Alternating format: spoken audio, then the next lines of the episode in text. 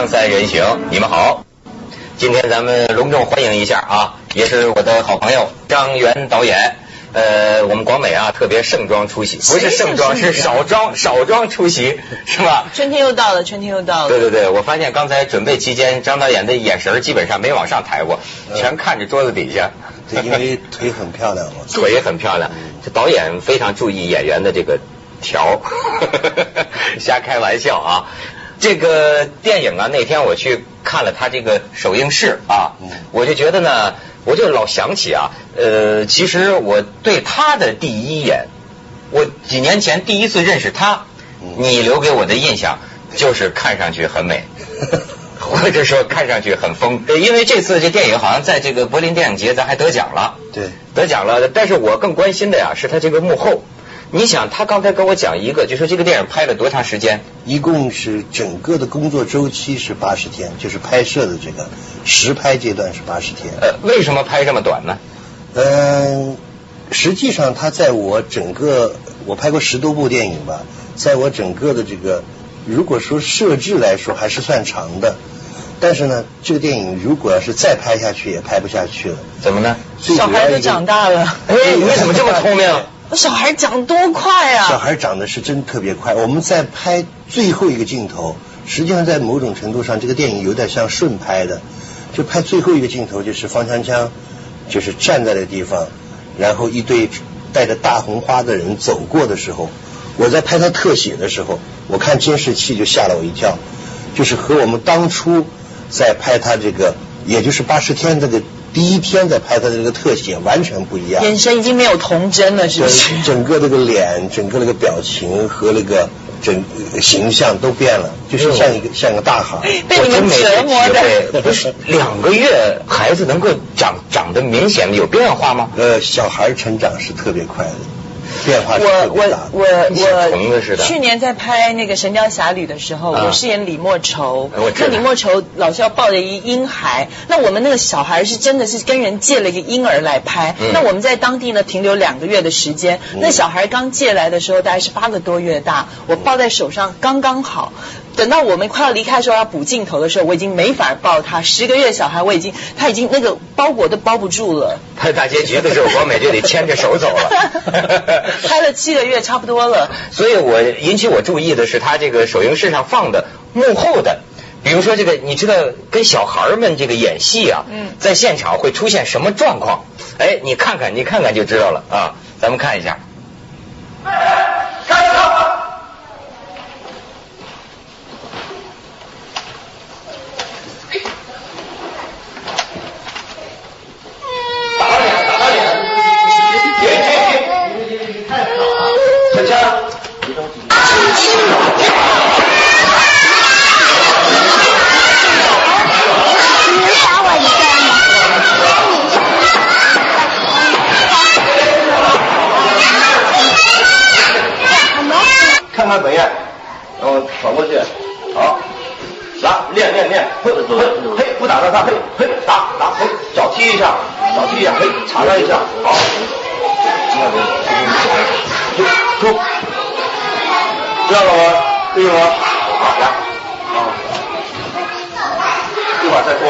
方式，来，预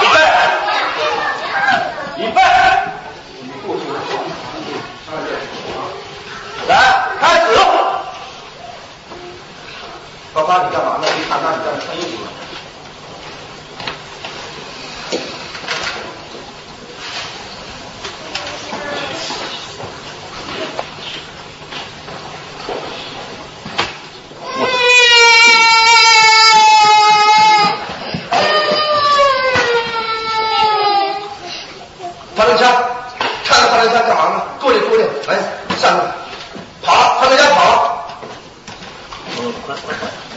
没事，没事，没事，没事。有没有事啊？没事，没事，没事。好了，好了，没事。道歉，道歉，道歉。我让你假的打他，你知道吗？推他的。你怎么一开始的时候他不站到这儿吗？你这么一推他，他往那一坐不就完了吗？能干嘛往那推呢？有有没有伤去？没事吧？没事。好，来道歉。对不起。加油站怎么打？加油站怎么打？你吓他，你不真打了，跑过去吓他，吓他。而且你刚才那一下子别真踢啊！踢的北呀。啊！别没事吧？没事吧？光着。来来来来，赶赶快。那个好了，咱们咱不着急，不着急，别动。不是，教他，给他规定。张元急了，这个。哎，现在看到这一幕，又勾起一些什么回忆吗？呃，我我看到这个，我是觉得真的有，真的有点心惊胆战。嗯。整个的拍摄过程当中，这八十天，大人是一百多个，孩子最多的时候是三百个。这个八十天可以说是一个触目惊心的一个旅程。什么叫触目惊心？你好像拍恐怖片。对，既是我觉得对于孩子来说，既是一个梦幻的旅程，可以对于我们来说，我们每天心都吊着。嗯。因为在这个摄影棚里边有那么多的灯光，那么多的线设备，孩子最大的是六岁，最小的是三岁。而且你得对人家长负责任啊。所以说，那么多的这个副导演。或者是那么多的工作人员，包括幼儿园的阿姨，所有的人就每天都都都觉得有点紧张，就是因为孩子他闹起来他特别闹，而且这个随时要撒尿啊，中午要午睡啊，然后这个他们呃随时呃有的时候就要吃饭啊，然后嗯特别是那么多的这个拍摄的时候那么多电线，嗯，我们就担心会出问题。对对对，不像张元头发给电成这样的。我的当然，我这头发是洗完澡了之后一插电门 就变成这样了。他说有一次最恐怖的经历，就你很难想象成年人这些孩子在一起发出声音闹，他说已经到了这个全体人员精神崩溃的程度。因为孩子这个不像我们大人，就是还有精力不够用的时候。嗯。等等他们睡好了以后。或者是睡醒了以后，他们有无穷的这个能量，就是一起跑，一起叫。你看这个摄影棚里面，大人在工作，小孩就是如果稍微给他们一些自由活动的时间，有一天我就自己觉得自己的脑子完全要炸掉，就是他们那个分贝特别的大，就特别的响，就是所以说这个呃，的确是。特别特别难。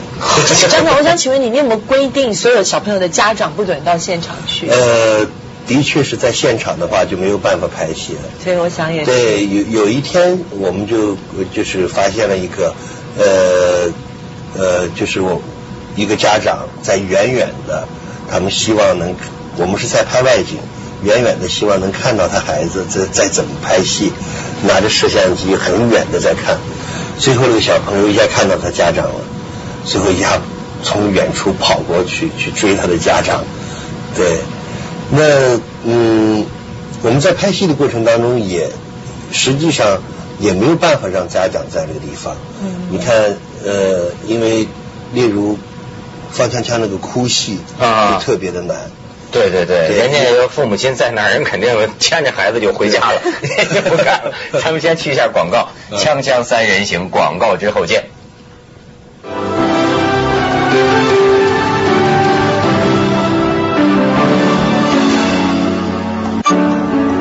刚才他说这个方锵锵那段哭戏，我也算长了见识了，就说这么一堆这么小的孩子。你怎么能让他哭？哭的时候你还得正好什么开拍啊？你还得能逮得着。这东西，呃，还有一个花絮挺好玩，你你再看看。你姥姥还想要你吗？啊？你爸爸还想要你吗？到幼儿园来不听话，想要你吗？啊？想要你吗？想要不要？不想想不想要？不想要我就跟他说不不要算了，给送到这，反正他们也不接你了，就在这待着吧。像像像在这像像在这个拍电影也是这样，把他交给我们了，是吧？就让我们来管你，一点都不好好学习，那么好的机会，那实在不行，我就建议就换人，就换人了，就换人，你自个儿同意不同意啊？啊，同意不同意啊？三七。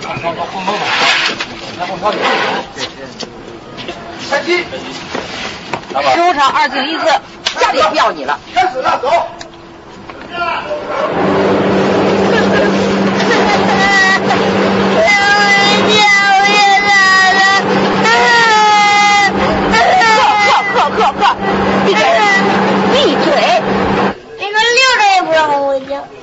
不让你介绍，不让你爸爸来看你，没不介绍你，你只能看，真的不让你介绍啊！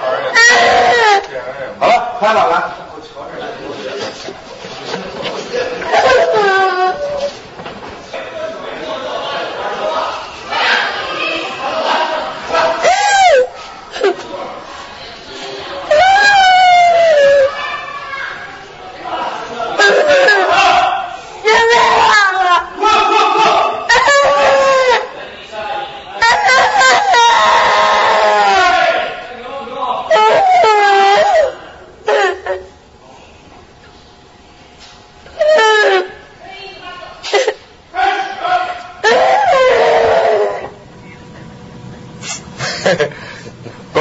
笑成这样，有有什么观感呢？光美，嗯他笑的时候眼睛也红了。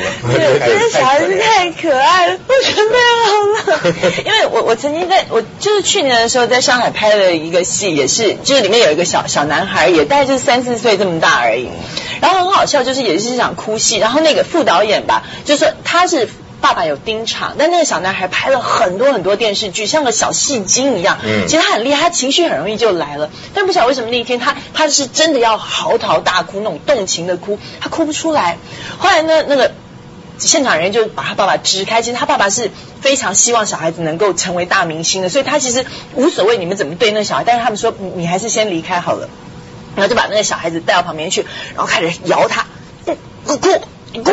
再不哭我就当然了，然后小孩就也很努力，嗯嗯，但是哭不出来。到最后呢，后来导演就这样子脸一拉，副导脸一拉说：“没关系，不要拍了，咱们换人，你不用不用再拍了，你根本就没有办法当演员。”那小孩立马。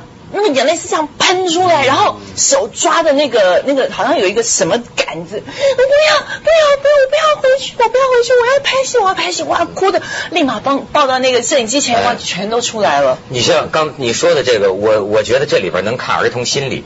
你看刚才那个阿姨呀，她就有经验，就这个孩子他要不哭，往往我小时候我就感觉孩子特别怕被隔离，嗯，被排斥，说换人是吧？呃，不要你了，这个你看。哎，他就会哭，而且我还看到啊，这个孩子实际他自个儿也在培养情绪，他心里知道，对，你要什么？你看他那个刚才后面那那个纪录片那一段，就是写的就是，呃，一开始那个副导演想让这个呃小演员哭的时候说，两个礼拜不让你回家啊，最后那个那个那个方枪枪那个演员他自己就讲，他说，你能不能说两个月不让我回家？嗯，过了一会儿，他说：“你这样吧，你说六个月不让我回家，我就可能哭。”哇，他就哭了。对，所以说是他自己要求了个副导演说：“你让我多长时间不让我回家？”就他是懂得培养自己的情绪。对，所以这个呃，我我觉得这些小朋友他们也也也是真正的演员。非常有意思，所以这这个让我想起啊，这个张元他有一个观点，这个观点听上去呢也是这个挺可笑的哈，疯狂的一些观点，就是说呀，这个小孩啊其实也是一个潜在的成年人，就是咱们往往觉得他是个他是个小孩对吧？可是实际上他有他的世界，他也是一种人，所以他曾经有过一个疑问，就是说什么呢？说我们是不是真要把孩子？让他变成人，或者让他变成一个大人，因为每个孩子都得逐渐逐渐懂得人情世故，逐渐逐渐懂得。但是有的时候看这些孩子，你会觉得，真要经历这么一个社会改造他的过程，把他变成一个人吗？还是说他就本然的这个样子？你像咱们往往都在说呀，说什么道验十丈不如童心一车，都在说这个成年人最羡慕的是童心，是儿童的世界。可是实际上呢？儿童有必要经过这么一个被训练，呃，这么一个自我改变的一个过程。儿童实际上，儿童世界就是我们成人世界的折射嘛，或者说，呃，实际上在这个电影里边讨论的也是你刚才说的这个问题，就是这个，我觉得再小的孩子，他们的灵魂啊，或者是尊严都是独立的。我觉得小孩儿。实际上，在某种程度上，不比大人肤浅，或者说比大人还要聪明。哎呦，你从什么地方看出来的？呃，我自己是我我准备在拍这个电影的时候，也是我那时候最早要想拍这个电影的时候，那时候我女儿才还不到两岁。他女儿在这个戏里边是是是演南燕，有个叫北燕啊。对，呃，她不到两岁，我和她一起看动画片。嗯。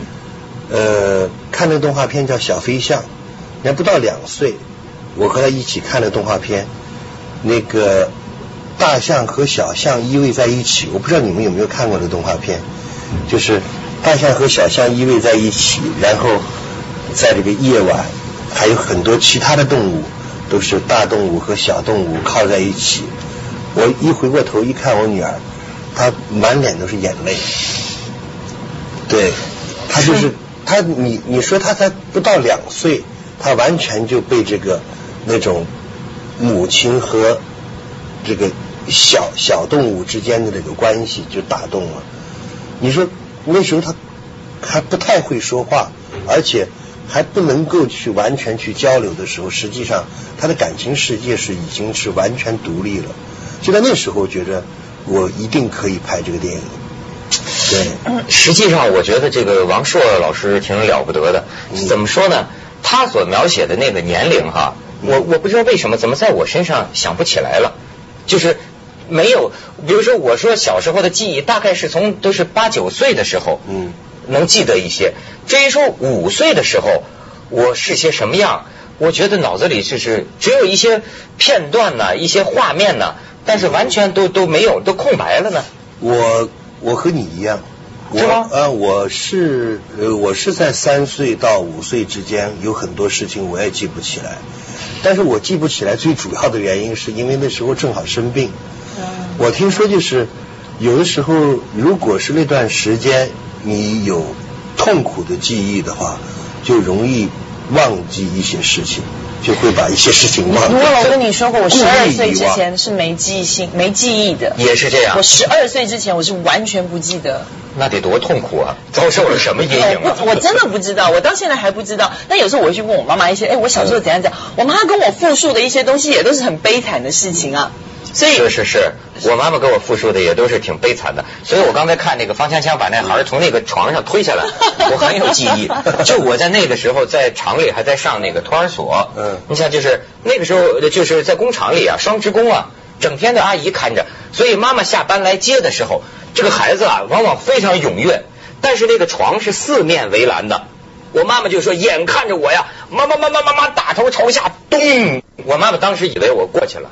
就是心呐，他是血液都凝结了，因为那么点小孩大头朝下，咚，这个砸在翻翻就你看，但是我完全不记得了。小孩惊摔，我我小孩惊摔吗？小孩有弹性啊。对，我估计那个刚才跌到床下小孩，他五岁前也没记忆了。我觉得儿童电影当中出现最多的问题，有很多人说我们不喜欢看儿童演电影。嗯嗯嗯。我在意大利剪接的时候碰到一个影评人，他就跟我讲说，从来不喜欢看儿童片。儿童年龄最大的问题就是儿童一演就喜欢演大人，特别是儿童在说话的时候喜欢模仿大人的说话。嗯，就是，但是如果真的把儿童的那个天性的那一面，或者是自然的那一面发动起来的时候，有很多大人演员都说，我们怕和儿童一起演戏。就是相形失色，对，因为因为他们也也会把那个很自然的、很纯真的的东西发挥出来的时候，你真的看到他身上有无限的魅力。咱们去一下广告，锵锵三人行广告之后见。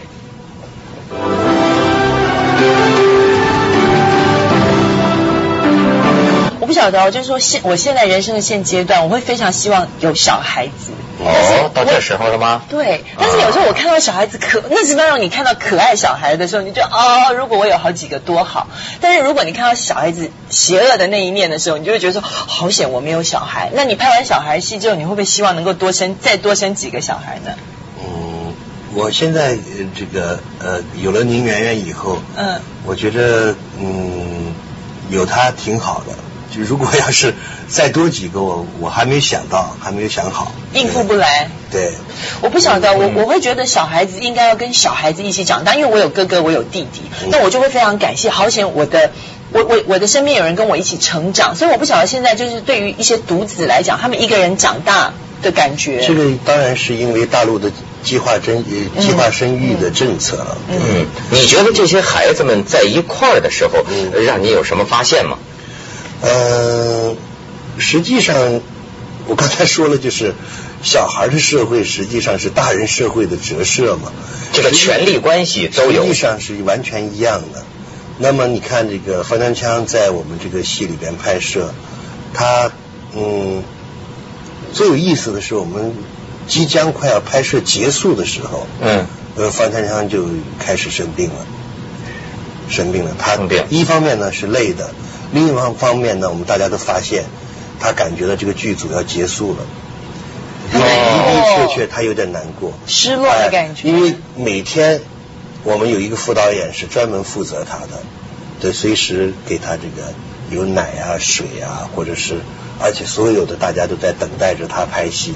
嗯。然后他经常他就呃，像有一些这个大牌演员一样，这个他需要休息的时候，就绝对不能有人打扰他，而且呢，他那段时间就经常的生病。